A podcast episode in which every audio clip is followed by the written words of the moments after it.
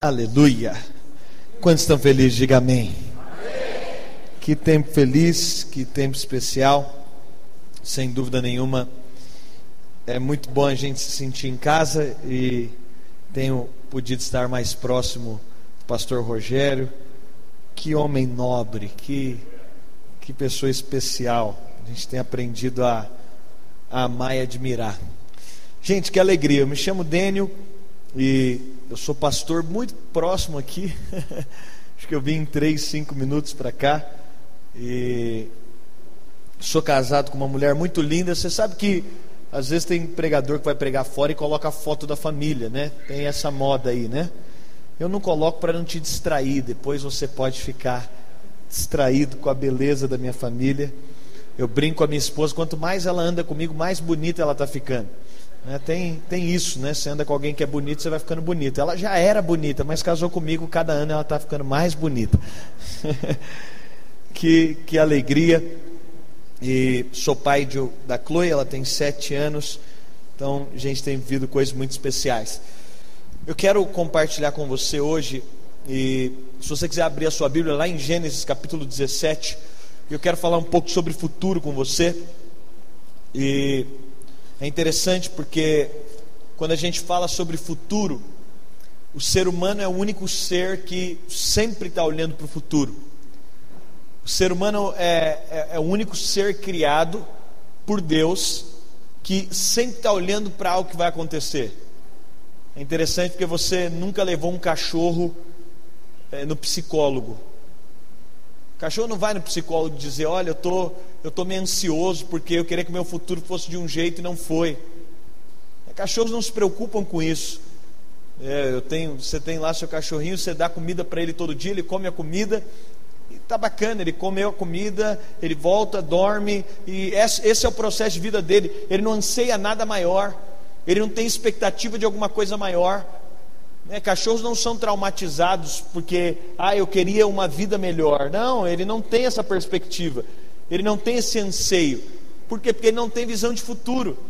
Ele não foi criado para ter uma perspectiva de futuro, ele não foi criado com uma expectativa de algo que vai acontecer, mas o mesmo acontece nos seres humanos. Você vai ver que, às vezes, as insatisfações humanas é porque a gente visualiza um futuro diferente do que a gente tem, que a gente enxerga uma possibilidade de futuro que não é o que a gente tem, é porque a gente idealiza para si mesmo alguma coisa que não é o que a gente vive.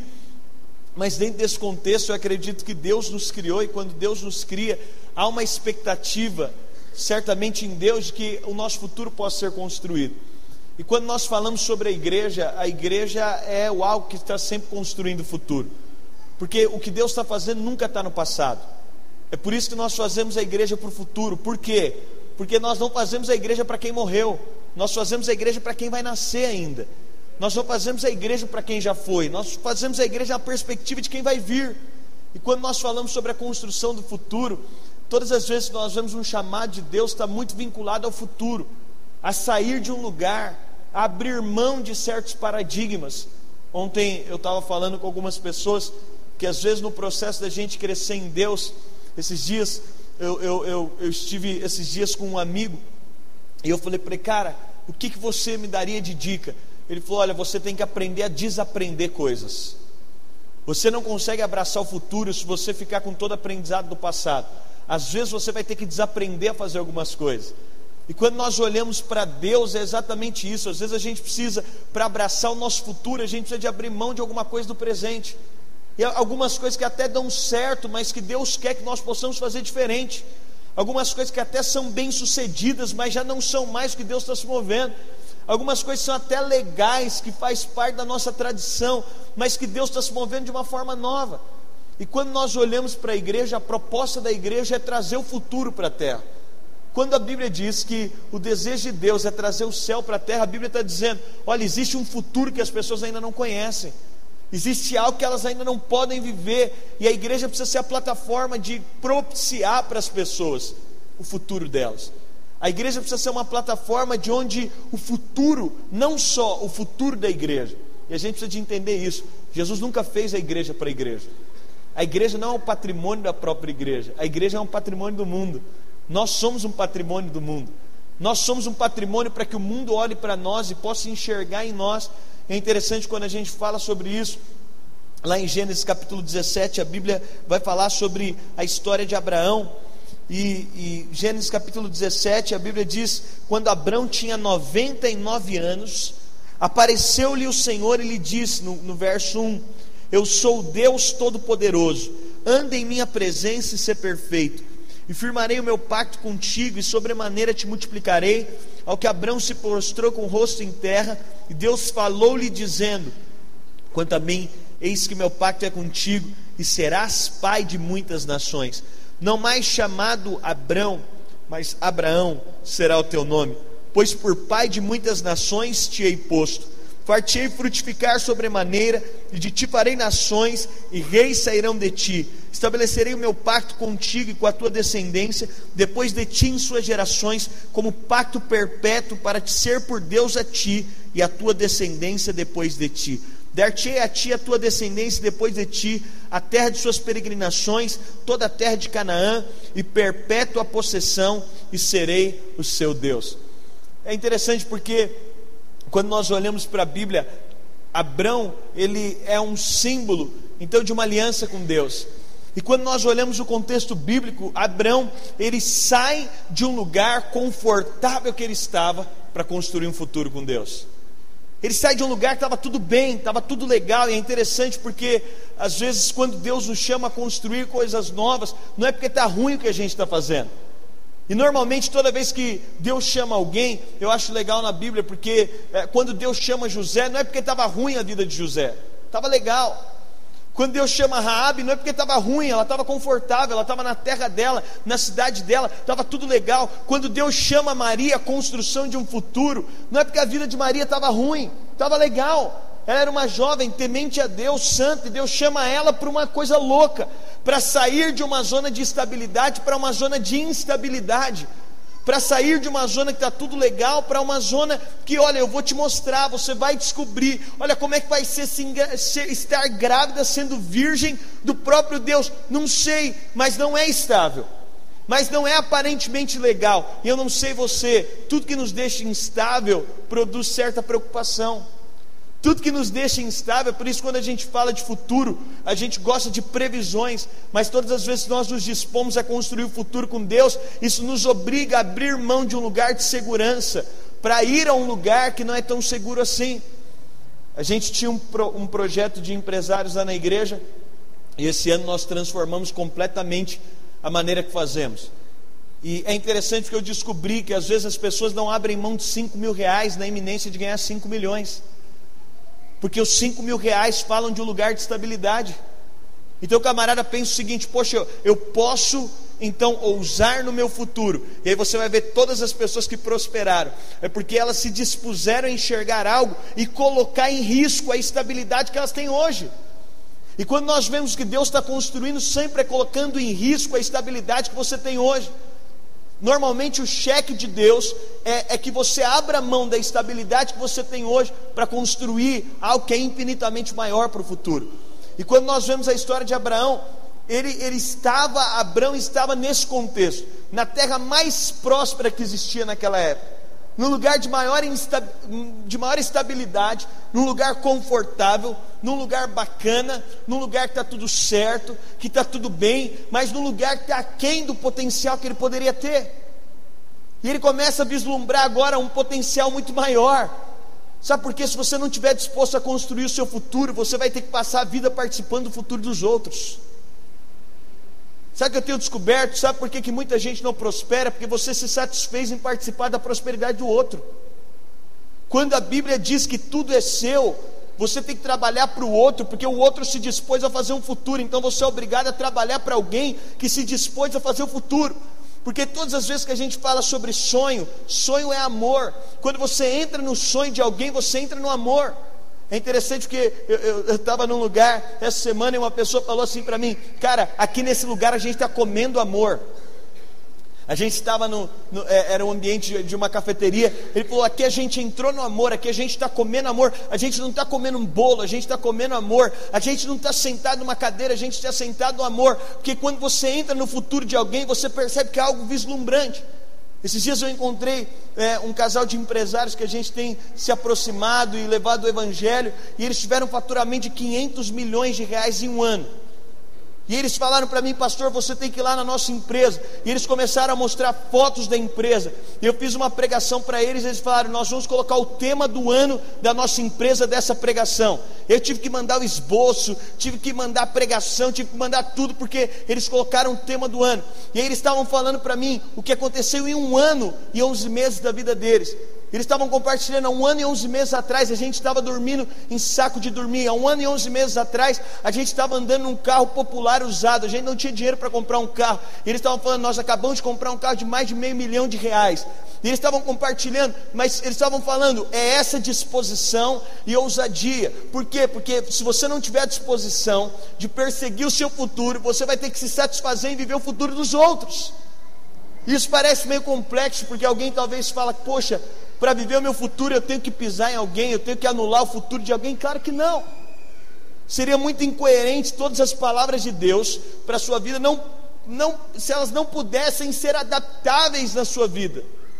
Se de fato você não pudesse viver o que está escrito, se de fato você não pudesse se dispor a se colocar nisso que está escrito, a falar, poxa, eu vou mergulhar no futuro que Deus tem para mim, eu vou entender qual é o futuro que Deus tem para mim, eu vou me dispor, eu vou abrir mão da minha segurança, eu vou renunciar à minha estabilidade. E eu quero dizer para você, a sua estabilidade é um lugar confortável, mas é um lugar que vai te fazer permanecer longe do potencial que você tem. E quando Deus chama esse homem, esse é o contexto, mas depois ele chega a 99 anos de idade. E a Bíblia diz, na verdade, se você for ler do verso 16 para o verso 17, depois de todo esse processo de Abraão, e eu vou te dizer, a Bíblia, uma das maneiras que a teologia crê e prova que a Bíblia é real, porque a Bíblia é, é, ela é formada por heróis nada convencionais. Aqui não tem nada de Alexandre o Grande, que só tem histórias magníficas de quem ele é. A Bíblia é o livro que não tem dificuldade em trazer heróis que são completamente inversos ao contexto de heroísmo. Você vai ver esses homens, Abraão não tem perfil heróico. Você vai ler a história de Abraão, não parece um herói. Pega qualquer história de herói. Os heróis, eles foram é, é, quem na verdade potencializou. A cultura grega potencializou os heróis, os deuses, e eles são cheios de perfeição, eles são cheios de beleza, eles são cheios de potencial. Mas aqui você pega um herói bíblico, que talvez seja o maior de todos os heróis, que a Bíblia diz que agora nós somos filhos de Abraão, por meio da promessa, tanto no Velho quanto no Novo Testamento. E você pega um cara frágil, de 99 anos anos, que não tem capacidade sequer de gerar um filho. Você entende qual é o contexto de heroísmo bíblico? Como a Bíblia traz os seus heróis. Jesus ressignificou o conceito de heroísmo. O herói chamado Jesus não tinha exército. O herói chamado Jesus não tinha uma estratégia bélica. O herói chamado Jesus, ele não tinha um contexto de um palácio. O herói chamado Jesus era simples, andando com gente simples. O herói chamado Jesus não dominou através do poder. O herói chamado Jesus não subjugou outros povos. O herói chamado Jesus vem para ir à cruz. Ele não vem para ser servido, ele vem para servir. Você pega o contexto da Bíblia sobre o aspecto de, de futuro e de grandiosidade, ele é completamente inverso ao conceito natural. Mas quando nós olhamos a história de Abraão, aqui depois de um tempo, e a Bíblia diz que depois de um tempo tentando construir da sua forma, ele vai ter o seu filho de forma natural, que é Ismael. Mas aí a Bíblia diz que depois disso, Abraão, depois de 13 anos sem ouvir a voz de Deus, depois de 13 anos, sem, sem ter esse tempo, quando ele tinha 99 anos, a Bíblia diz que o Senhor lhe apareceu. E é interessante quando a Bíblia fala sobre isso. E aí a Bíblia, ela, ela vai falar que Abraão certamente estava numa expectativa de ouvir algo de Deus. Eu não sei se você já precisou de esperar por algo, gente. Eu acabei de vir de uma festa de criança, estava tendo almoço. E eu estava com fome, já era duas horas da tarde. A gente tem dificuldade às vezes de esperar alguém passar na nossa frente na fila. E aí eu estava vendo, é o meu impulso natural, eu acho que é algo natural do ser humano. Você vê comida, você quer comer. É aquele instinto mais primata que você tem em você. E aí a vontade de comer, mas eu tenho que esperar todo mundo passar na fila, e eu acabei furando fila. Minha esposa estava na frente, falei, não vou esperar essa fila toda. Mas talvez você já esperou alguma coisa, resoluções, respostas de Deus, Deus falar acerca de determinada coisa. Mas sabe o que é interessante? É porque existem processos de Deus enquanto Deus fala, mas existem processos de Deus quando Deus não fala nada. São processos interessantes também quando Deus não está falando nada. Quando Deus não está dizendo nada, porque tem momentos de silêncio de Deus. E, e, e Abraão ele está aqui em 13 anos num processo de que de alguma forma Deus está em silêncio durante 13 anos, ele está tentando ouvir 13 anos sem Deus falar, e Deus aparece depois de 13 anos. Muitas vezes não é sobre quando Deus fala, mas é sobre quando Deus não fala. Muitas vezes é sobre, e, e ele está num processo aqui justamente disso. 13 anos, Abraão passou por tormentas, é incrível como a Bíblia fala sobre a permissão de cometer erros.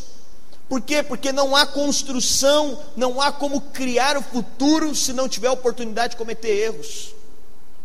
Não existe como criar coisas novas sem oportunidade de cometer erros. E é incrível como a Bíblia permite que isso aconteça na história de Abraão, que leva ele a um desastre. E eu quero te dizer, dentro dos seus desastres, sempre vai ter uma mensagem de Deus. Dentro de cada desastre que acontece, sempre tem algo que Deus está falando. Dentro de, de cada, na tentativa de construir o futuro e de criar o futuro, você olha o pai da fé, ele comete desastre. E, e eu sei que Ismael é uma, é uma figura tão negativa, mas é interessante o que esse cara criou foi incrível. As três maiores religiões do mundo, o islamismo, o judaísmo e o cristianismo, chamam como um pai um homem chamado Abraão. E que na sua construção de futuro ele cometeu desastre.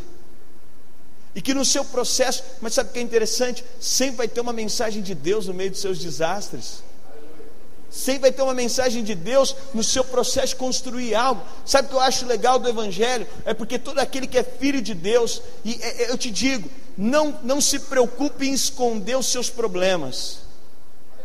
Quanto mais você quanto mais você tenta esconder, pior fica quando eles são revelados. Já vê aquela coisa? É muito melhor quando você é vulnerável, porque aí quem olha para você quando te vê cometendo um erro, fala: Ah, podia ser. não estou surpreendido não tem surpresa. Mas sabe por quê? Olha, não tem muitos anos que eu caminho com Jesus, mas os anos que eu tenho caminhado, eu tenho descoberto que, da mesma maneira que aconteceu com a Bíblia, continua acontecendo. Deus não se preocupe em expor os nossos desastres para as pessoas. É a gente que fica preocupado demais com isso. É a gente que se choca demais com isso. Você fica chocado ainda demais com o desastre do pastor, com o desastre de um irmão, com o desastre de um líder, com o desastre de uma pessoa, porque porque de alguma forma a gente ainda tem uma cultura de querer esconder as nossas debilidades e fraquezas, quando na verdade a Bíblia não está preocupada com isso, porque no seu processo de vida acontecerão, inevitavelmente vão acontecer momentos, e eu te digo, Deus não está preocupado com isso. A grande questão é o que, você pode fazer dentro disso.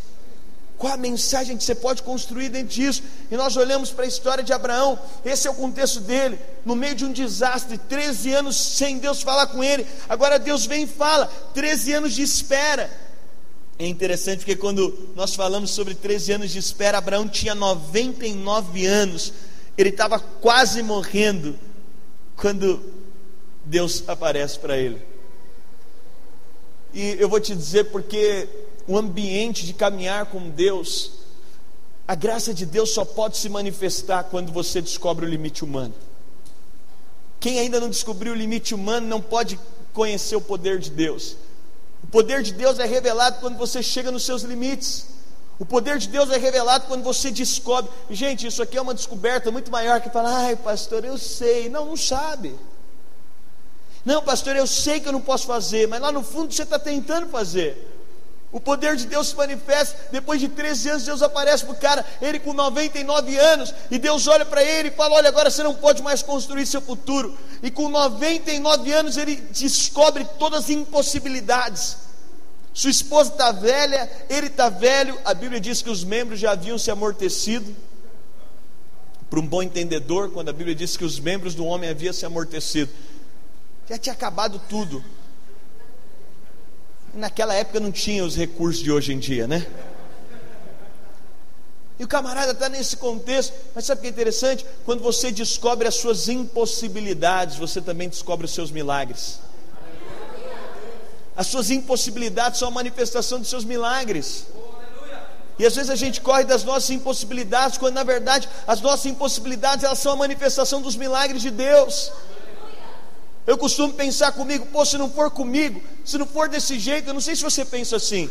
Eu sou um cara muito confiante de mim mesmo, assim. Não por causa de mim.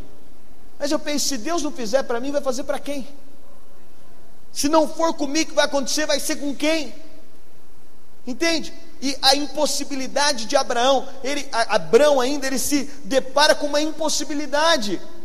E eu te digo, não estranhe e não corra de impossibilidades. Nós muitas vezes corremos da oportunidade das maiores promoções de Deus. É quando Deus manifesta as impossibilidades. Você olha e fala, cara, não vai dar. É justamente para isso que Deus te criou, para coisa que não vai dar.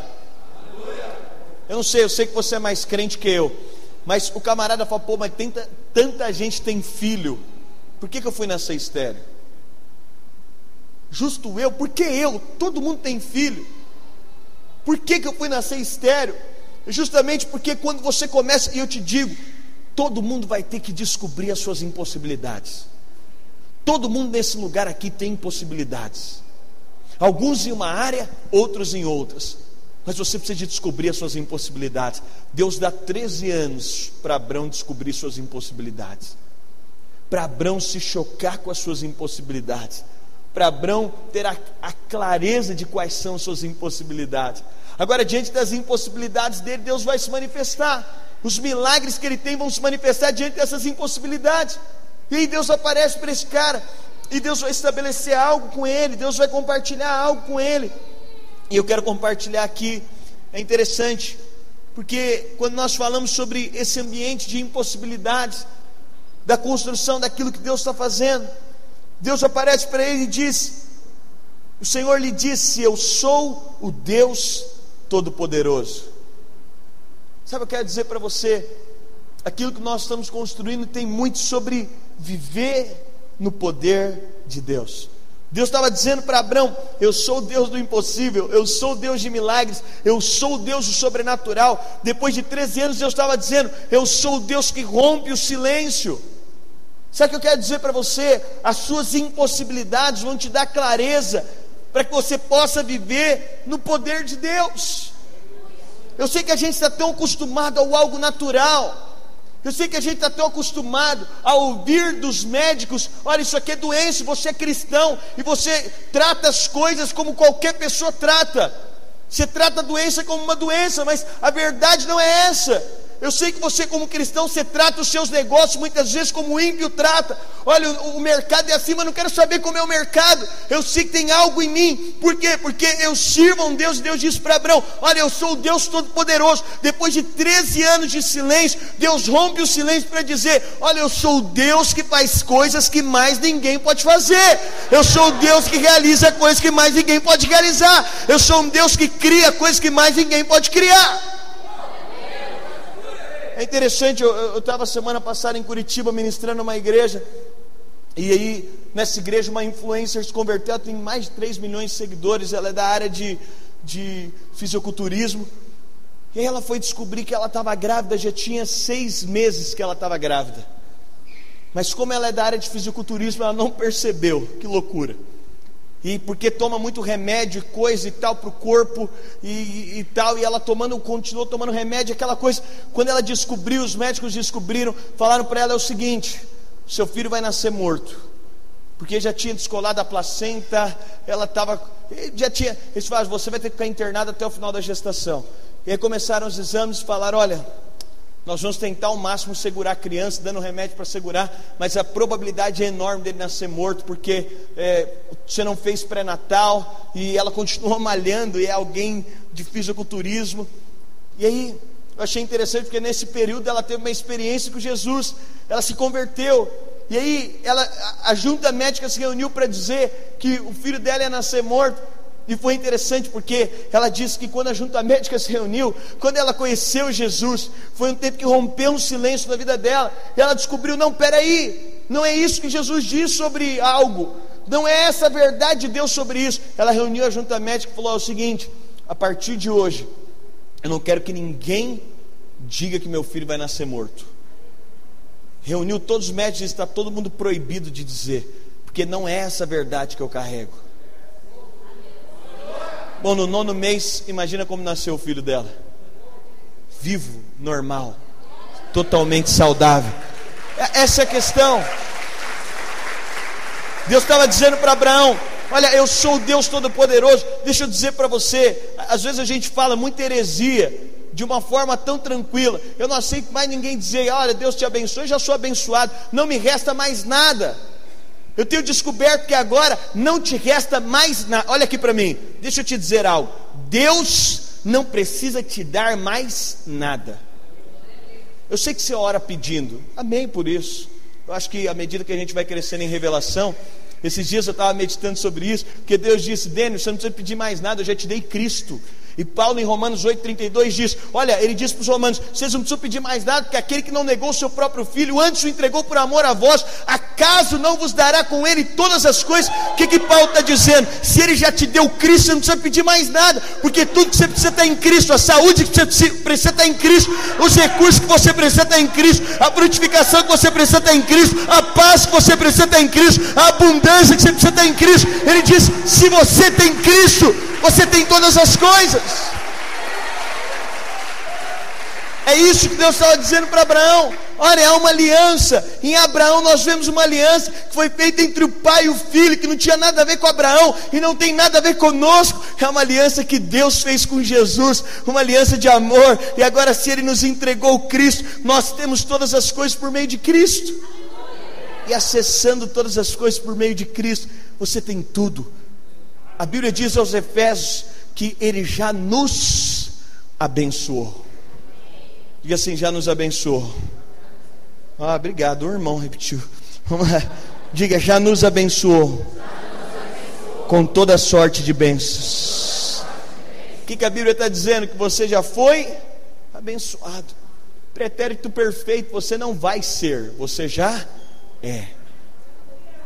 Com todas as sortes de bênção. Deus estava dizendo para Abraão: Abraão, eu sou Deus Todo-Poderoso. Esses dias eu estava meditando sobre isso.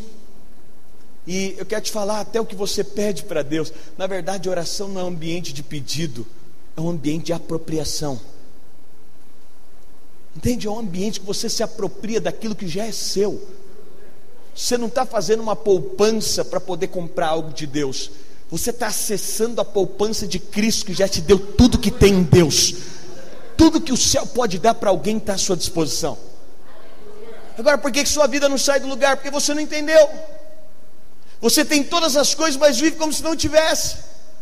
Você tem acesso a todas as coisas. Nenhuma das bênçãos da Bíblia no Novo Testamento há um incentivo de que você faça algo para conquistá-la. Então, somente você amadureça para entender que é seu. E Deus estava dizendo para Abraão: Abraão, depois de um tempo de silêncio, ele rompe o silêncio para dizer: Eu sou o Deus Todo-Poderoso. Eu posso fazer todas as coisas e mais. Deus não está preocupado em fazer todas as coisas para as árvores, gente. E a própria Bíblia, Jesus diz: Olha, nem Salomão se vestiu tão bem quanto os lírios do campo. O que, que a Bíblia está dizendo com isso? A Bíblia está falando o seguinte: Olha, se Deus está preocupado em suprir até a necessidade dos lírios do campo. Esses dias eu fui num. Estava ministrando uma conferência lá na África, me levaram num parque de 18 mil quilômetros quadrados de selva. Aí estava um africano com a gente, aí os animais vindo. Ele falou: e, e quem é o pessoal que cuida desses animais, que dá comida? Eu falei, não, amigo, nós estamos numa selva aberta. Só construíram uma, uma com asfalto no meio da selva aberta. Ninguém cuida desses animais. Mas aí você passa a olhar, os animais estão tão gordinhos. Parece que eles tomam banho porque eles não estão sujos. Você olha para eles, eles estão perfeitos.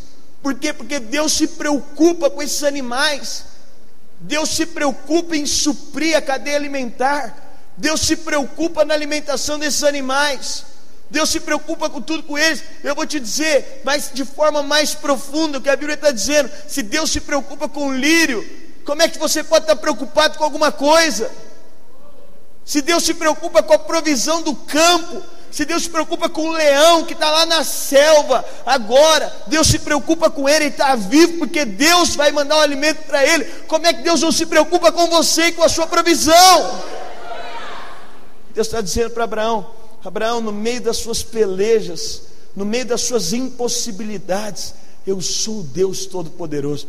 Deixa eu te dizer, no meio das suas impossibilidades, todas as vezes você, sabe por que, que o ser humano tem tanto medo de futuro? Porque futuro manifesta impossibilidades. Quando nós falamos de sonhos ousados, eles manifestam impossibilidades. Sonhos ousados fala de você abandonar áreas de conforto, fala de você ter que abandonar o cais, fala de você ter que abandonar o lugar que você está atracado, o lugar que você está confortável, para mergulhar no lugar. Quantas pessoas não morrem com um sonho porque nunca tiveram coragem de sair de um lugar de conforto? Quantas igrejas não morrem com um sonho porque não tiveram coragem de ousar e sair de um lugar de conforto, de estabilidade, de possibilidades reais, para mergulhar num lugar de possibilidades infinitas? Quantas vezes a gente não tem disposição de abrir mão de um lugar que está confortável, que está legal, para ir para um lugar que nós podemos desfrutar do inesgotável. E esses dias eu estava meditando, falei, Deus, como assim? Se a tua palavra diz que eu sou herdeiro, agora eu só me aproprio, agora eu só creio. Sabe, na verdade, diante de Deus, não leve as demandas do que ainda não aconteceram você sabe que muitas das coisas que a gente fala e faz exalta mais os nossos problemas do que o próprio Deus. Não vá dizendo para Deus sobre a sua doença, vá confessando a cura que você já tem pela cruz. Não vá dizendo para Deus sobre a sua escassez, vá declarando toda a provisão que você tem por meio de Cristo ele se fez pobre para que você fosse enriquecido. Deus se manifesta a Abraão para a construção do futuro. Mas deixa eu te dizer: quando você olha para o seu futuro, toda a provisão está liberada para o seu futuro, tudo aquilo que você precisa está liberado para o seu futuro. E Deus está dizendo para Abraão: Eu sou Deus Todo-Poderoso. Te dizer, o Deus que você serve, o Deus que nós servimos, é um Deus Todo-Poderoso. Mas sabe qual é lamentável? É que sendo participante de uma herança, você não tem a coragem de embarcar numa história com Deus, de não usar tudo aquilo que já é seu, de não desfrutar de tudo aquilo que já é seu. Não vai se tornar, já é. Não vai se tornar, já é. Eu, eu gosto de ouvir relatos de quem foi ao céu, e tem uma coisa que estava ouvindo o Shalbolt dizendo isso coincide com várias coisas que eu já ouvi sobre o céu. Que no céu tem vários compartimentos de coisas que estão à sua disposição para serem liberadas. Eu vou te dizer, no céu Deus não vai te cobrar pelo que você não fez, mas pelo que já era seu e você não usou. Eu acho que o grande ponto do céu de frustração, na verdade lá não vai ter frustração, não sei como é que vai ser isso. Esse sentimento de que tudo aquilo era seu que a Bíblia diz que há um livro com todos os seus dias escritos. Toda a provisão que você precisa da sua Bíblia, da sua vida já foi liberada. Sabe, você pode olhar para a melhor casa e falar: é isso aqui que eu vou viver.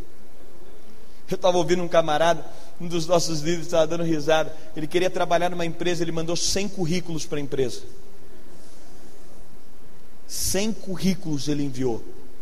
E ele orava em cima de cada currículo e falava: Eu vou trabalhar nessa empresa.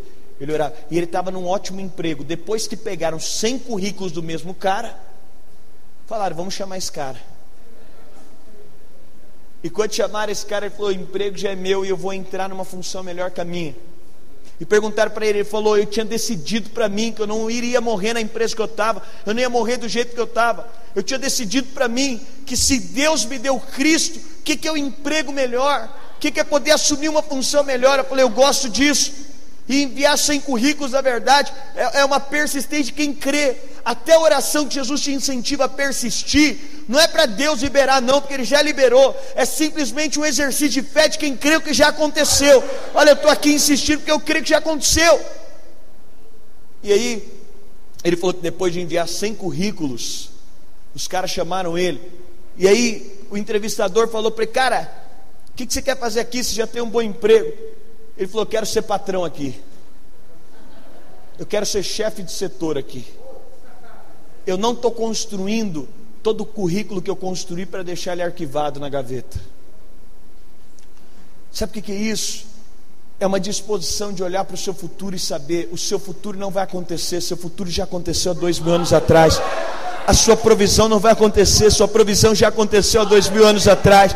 O que você precisa não vai acontecer, já está liberado. Você só precisa de entender isso. É uma nova disposição de viver, é uma nova perspectiva para enfrentar o futuro.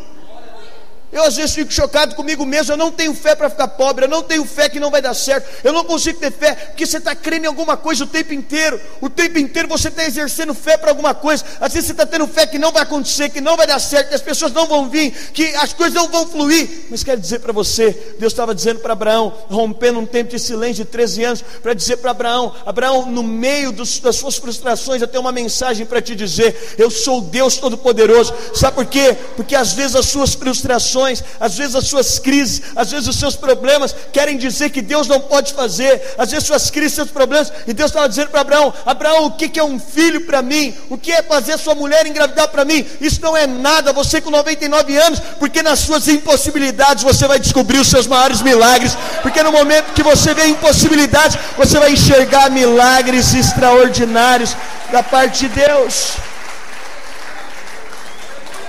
E Deus continua dizendo para ele: anda em minha presença e ser perfeito.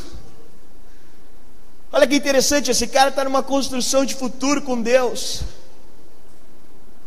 E eu vou te dizer, Deus sempre tem algo novo para a terra.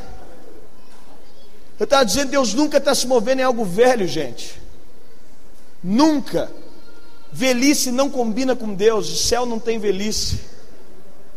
E sabe o que eu acho demais? Eu gosto de quem envelhece. Eu não estou falando de roupa, eu estou falando de cabeça. Você pode andar com uma roupa nova e ter uma cabeça velha, não resolve nada. Mas sabe o que é interessante? Todo cara que eu conheço que é muito parecido com Jesus, ele fica velho, mas a cabeça dele é fresca. Às vezes tem gente que eu sinto com 60 anos e eu, eu me sinto velho com ele.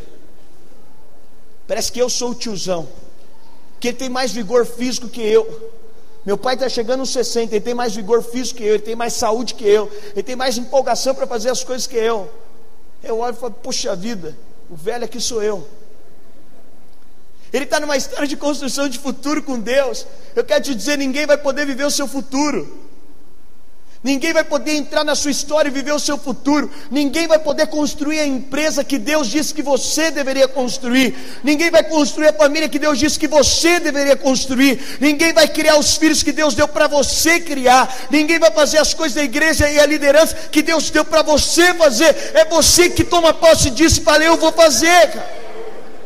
Eu vou fazer.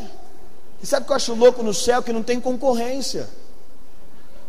Concorrência é duas pessoas fazendo a mesma coisa. Deus não criou ninguém para fazer a mesma coisa, por isso não tem concorrência. Você pode estar muito resolvido no que você foi chamado para fazer, porque não tem outro fazendo igual você. Você entende? Eu não sei você, mas quando você vai numa loja e você vê vários tênis diferentes, você tem que escolher um. Na verdade, todos são diferentes. Você tem concorrência das coisas estão fazendo a mesma coisa, mas quando você tem obras de artes completamente distintas, elas são para gostos, gostos distintos. Eu estava no museu essa semana que passou, meu Deus, não acabava aquele museu. Eu até gosto de arte, mas chegou no nível que negócio de seis andares, talvez umas dez vezes o tamanho disso aqui, cada andar. Eu falei para meu amigo, cara, na boa, vamos dar uma de. vamos subir, só bater o olho fingir que a gente viu e vamos embora. Mas sabe o que é interessante? Se você não estiver disposto a abraçar o seu futuro, você vai negligenciar o que já está pronto. Você vai abrir mão de uma coisa que Cristo já fez. E posso te dizer mais: não resta Deus fazer mais nada por você. Você fica orando para Deus fazer alguma coisa por você e Deus está dizendo: eu não posso fazer mais nada. Não tem mais nada que eu possa fazer. Mas é curioso porque quando Deus fala, olha, depois de Deus falar para ele, eu sou esse Deus todo-poderoso, ele diz: anda na minha presença. Quer dizer, a construção de tudo que nós nos propomos a fazer tem a ver com a presença de Deus. E a presença de Deus nunca está para trás, ela sempre está para frente. A presença de Deus sempre está te empurrando para um passo a mais. A presença de Deus sempre está empurrando você, está movendo você para coisas novas. Eu acho interessante que o próprio Jesus, Jesus foi rejeitado porque Jesus falava de futuro. Jesus foi rejeitado porque a proposta de Jesus estava para frente. Os religiosos da época não puderam entender Jesus, porque eles tinham amado mais uma tradição do que o mover de Deus. E o próprio Jesus vem dizer: Olha, não tem como ter vinho novo em odre velho. Não tem como ter unção nova se você não se dispor a, a se abrir para fazer algo novo.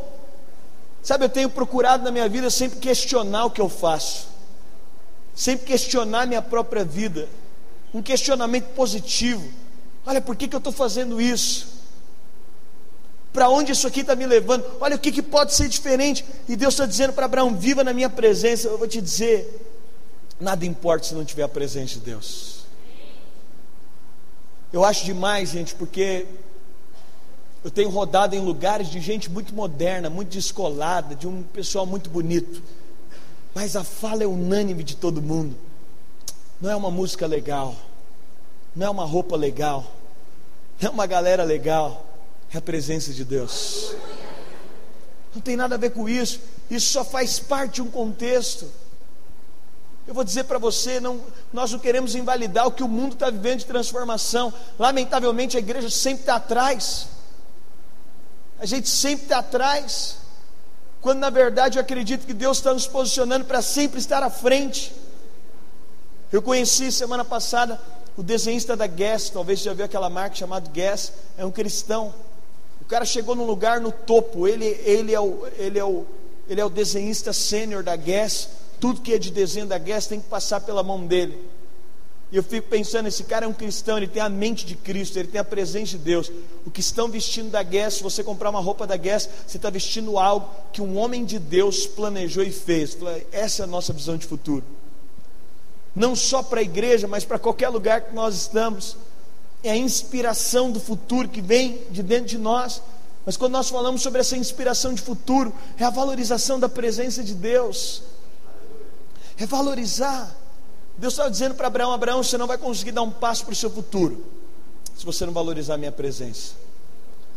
Você sabe, não tem como a presença de Deus estar mais em você do que ela já está.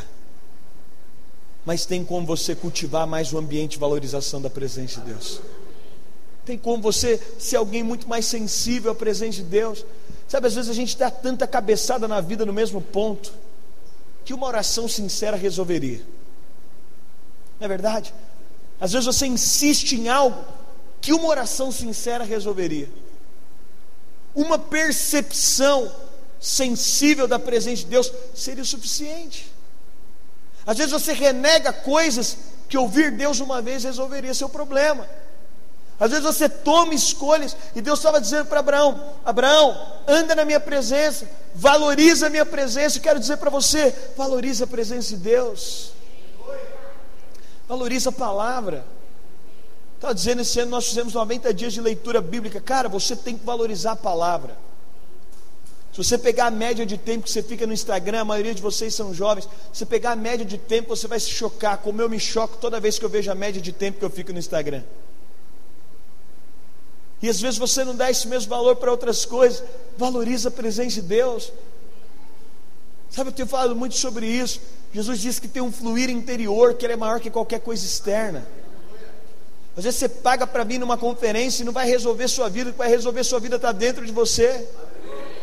Às vezes você vai para outro país para ouvir alguém, não vai resolver sua vida, resolver sua vida está dentro de você.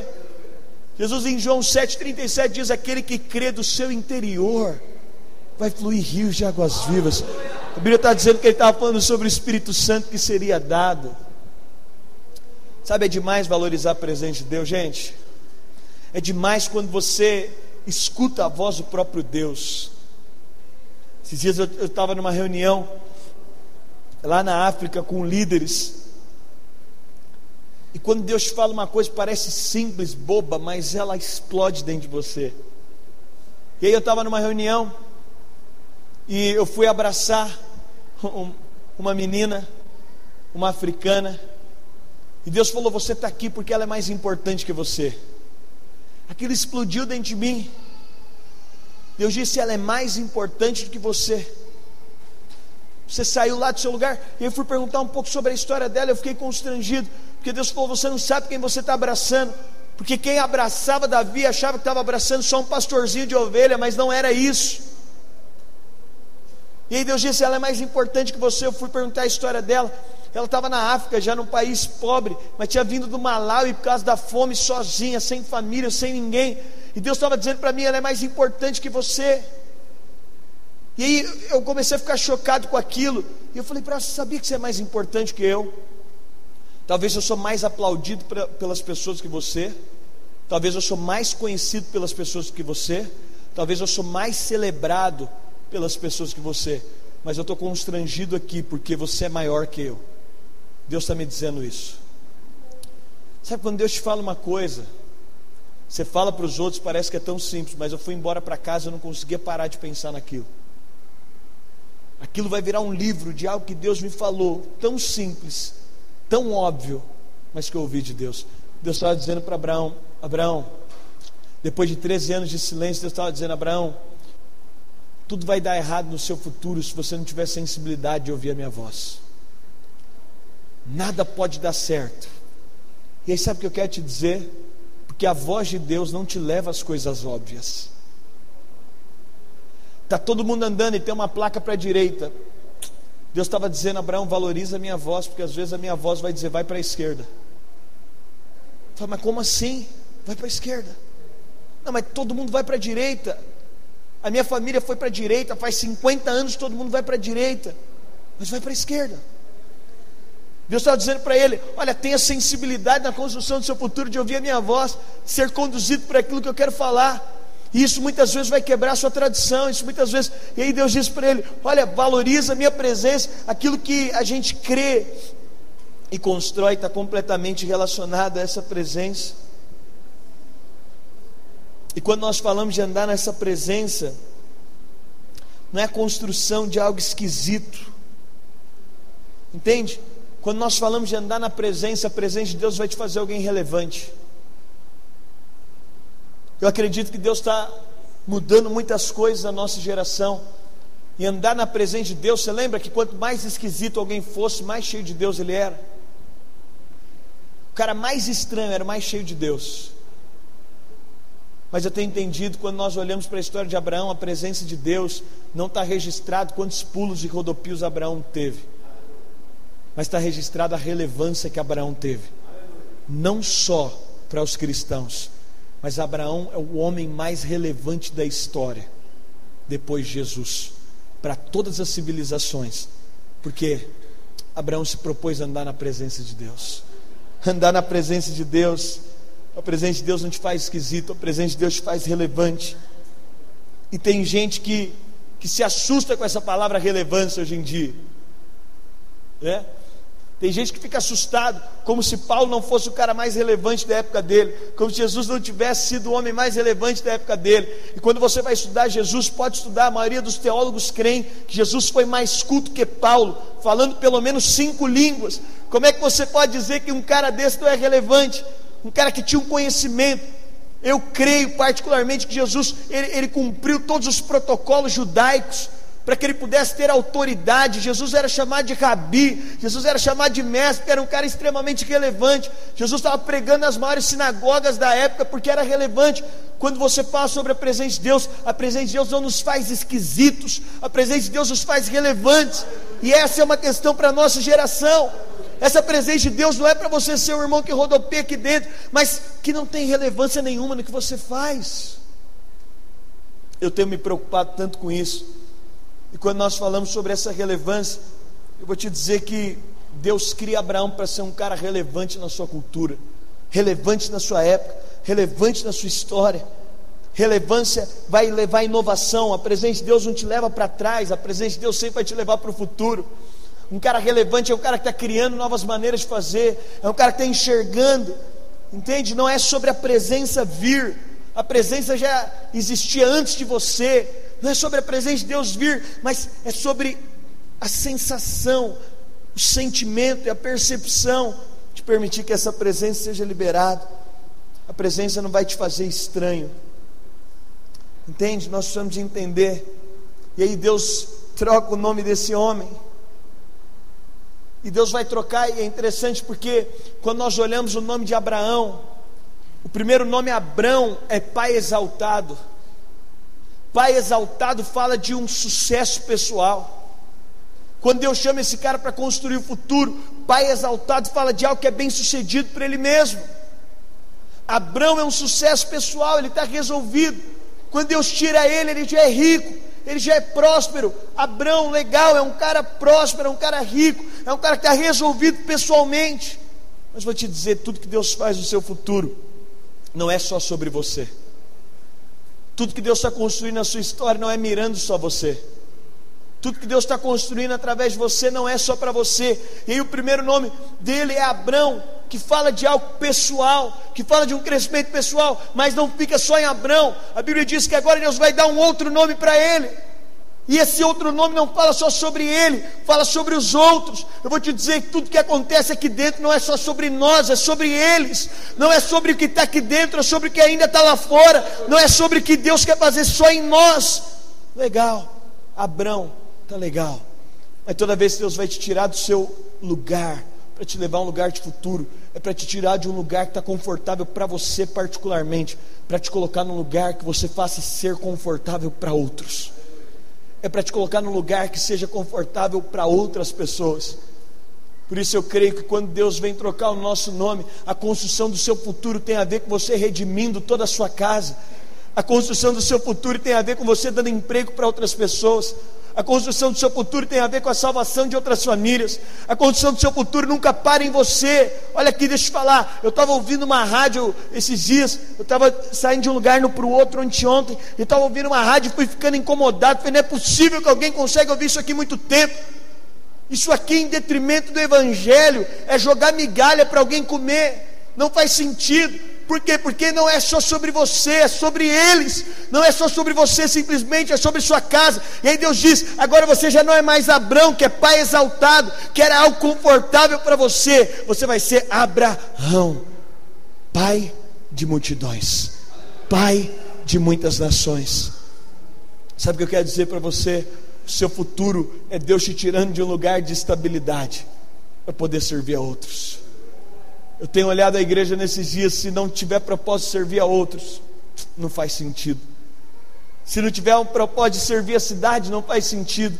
Se não tiver propósito de servir outras pessoas, não faz sentido. O cristianismo e esse chamado de Deus para o nosso futuro é para que nós possamos servir a outros, é para que outros possam ser servidos. Deus tira Abrão de algo melhor, de algo bom, para lhe dar algo melhor.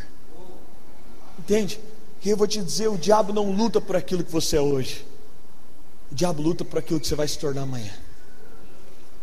É porque até o diabo já viu o que você já é, mas que ainda não está lá. Você não é o que você é hoje. Você é muito mais do que você é hoje. Você é muito além do que você é hoje. Então Deus estava dizendo para ele: viva na minha presença. Se alguém, não sei se tem alguém do teclado, do violão aqui, acho que não, né? O pessoal está chegando aí. Mas o terceiro aspecto é que Deus disse para ele. E aí nós olhamos um terceiro aspecto, Deus dizendo para ele. Olha que Deus diz: Não mais será chamado Abrão, mas Abraão será o teu nome, pois por pai de muitas nações te hei posto far-te-ei frutificar sobremaneira, e de ti farei nações e reis sairão de ti. Sabe o que Deus estava dizendo para ele em último aspecto? Viva por outros. Viva pelos outros. Tenha uma vida. Abraão ele aprendeu uma lição.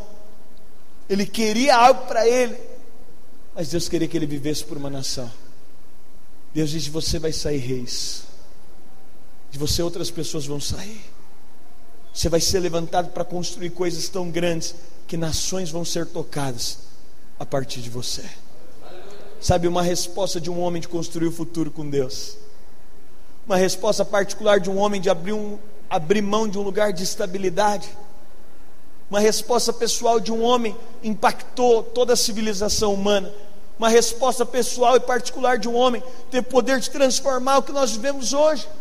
Por quê? Porque um homem deu uma resposta de dizer: Olha, eu vou sair do meu lugar de estabilidade, que está bom só para mim, para entrar no lugar de instabilidade, para ficar bom para os outros. Eu vou sair de um lugar que está bacana para mim, mas eu vou entrar num lugar onde outros possam ser impactados e tocados.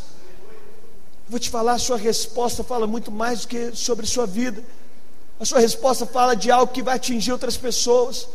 A sua disposição de responder vai falar de impacto para outras pessoas a sua disposição de dar uma resposta a Deus, a sua disposição de construir o seu futuro. Deixa eu te falar, tem muita gente que está esperando pelo seu futuro, tem muita gente que está aguardando pelo seu futuro, tem muita gente que está aguardando que você abrace de maneira ousada o seu futuro. Eu acho legal porque às vezes as pessoas nos agradecem. Essa semana eu estava gravando um podcast com um dos meus pastores, e ele estava falando: pô, o legal é que tanta gente vai ser afetada por causa disso. Mas quer dizer para você, não poderiam ser se eu não resolver abraçar o meu futuro. E deixa eu te falar uma coisa: toda a civilização é beneficiada por gente louca que resolveu abraçar o seu futuro. Quando você pega, a gente fala tanto de Steve Jobs, inclusive um dos caras próximos a ele, que foi presidente latino-américa da Apple, é discípulo nosso na igreja, hoje ele é presidente de outra empresa. Mas ele foi responsável, caminhou com o Jobs e dizia sobre a cabeça visionária do Jobs quando eles precisavam de, de expandir algumas coisas. Mas sabe o que é interessante? É um cara louco com disposição de criar o futuro.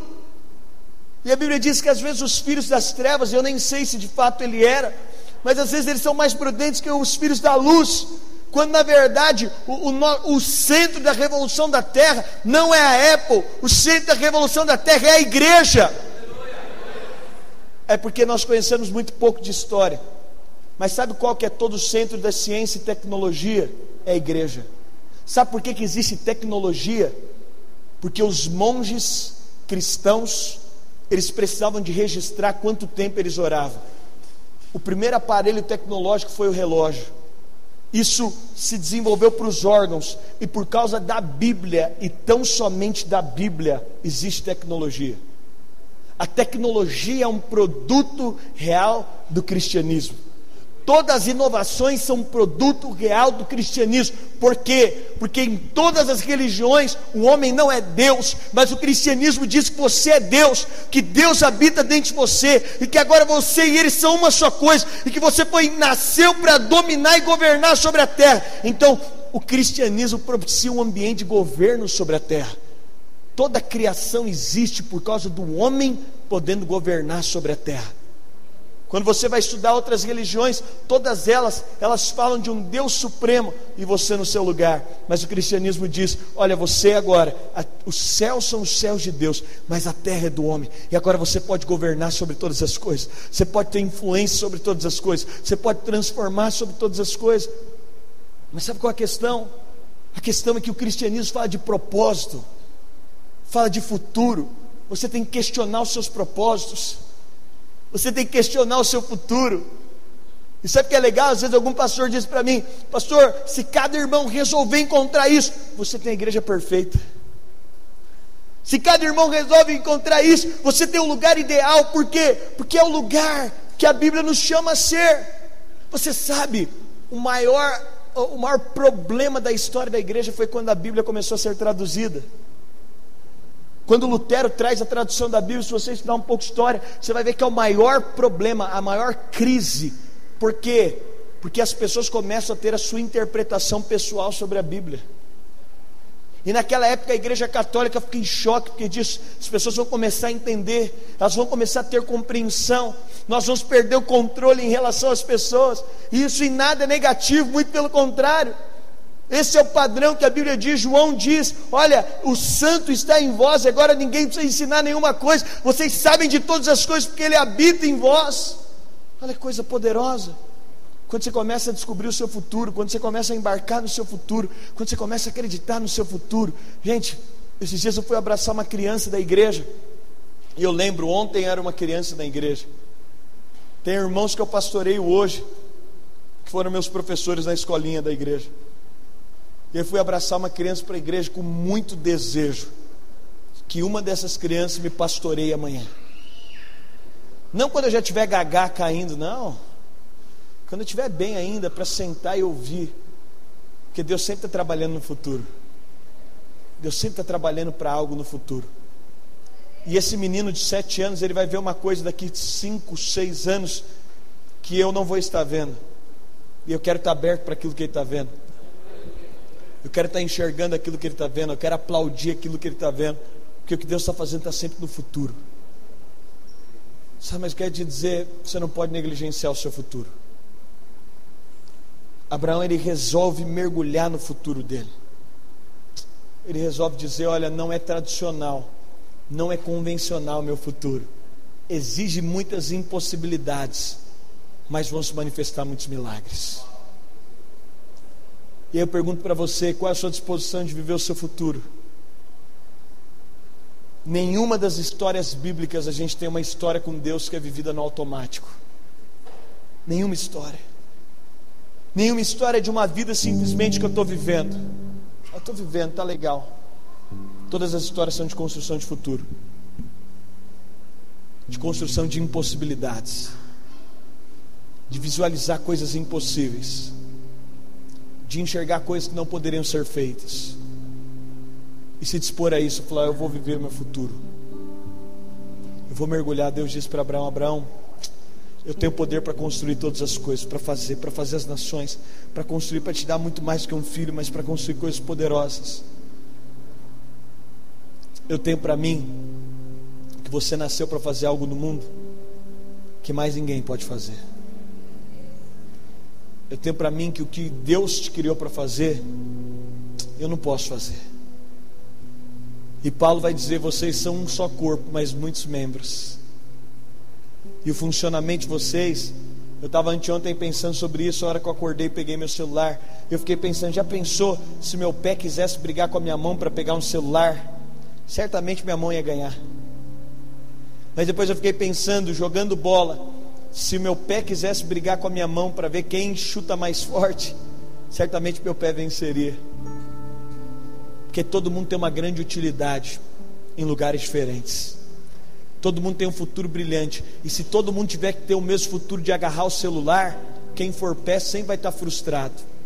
E se todo mundo tiver que ter o futuro de chutar a bola, todo mundo que é mão vai estar frustrado. É por isso que o nosso futuro é de ser um só corpo, com uma só cabeça, mas com áreas distintas. Eu estava falando para o irmão esses dias, Falei, pô, o que você gosta de fazer, eu jamais pensei em fazer. Não tem nada a ver comigo. Mas tem meu total apoio. E eu não acho que segurar o celular é mais importante que chutar a bola para o gol. Quando você precisa segurar o celular é a coisa mais importante, mas quando você vai para um jogo de futebol, o mais importante é chutar a bola. Deus está te preparando para o seu futuro. Deus está te preparando para entrar e para mergulhar em algo que já está pronto. Você consegue acreditar nisso? Sabe por que Deus deixou Abraão chegar a 99 anos para falar, cara, eu tinha gente mais nova para usar, eu tinha gente mais sadia para usar, eu tinha gente mais viril para usar, eu tinha gente melhor para usar, mas eu quero usar você. Sabe o que eu quero dizer para você? Talvez você sinta o Abraão de 99 anos. Eu construí futuro. É, Deus tinha gente melhor para usar. Deus tinha gente mais interessante para usar. Deus tinha gente mais santa para usar. Mas Ele resolveu usar você. Ele resolveu escrever um futuro com você. Eu quero encerrar aqui. O que me marca muito é que Paulo,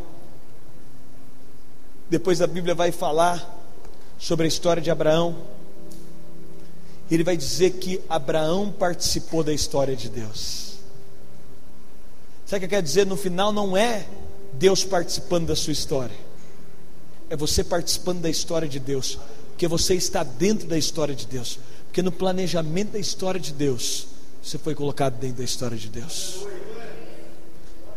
E agora, viver a sua vida é estar na história que Deus já planejou. Será que você quer dizer sim para essa história hoje? Será que você quer dizer sim para construir esse futuro? Para entender que tudo já é seu? Que você quer mergulhar nisso? Que você quer utilizar todo o poder que já é seu?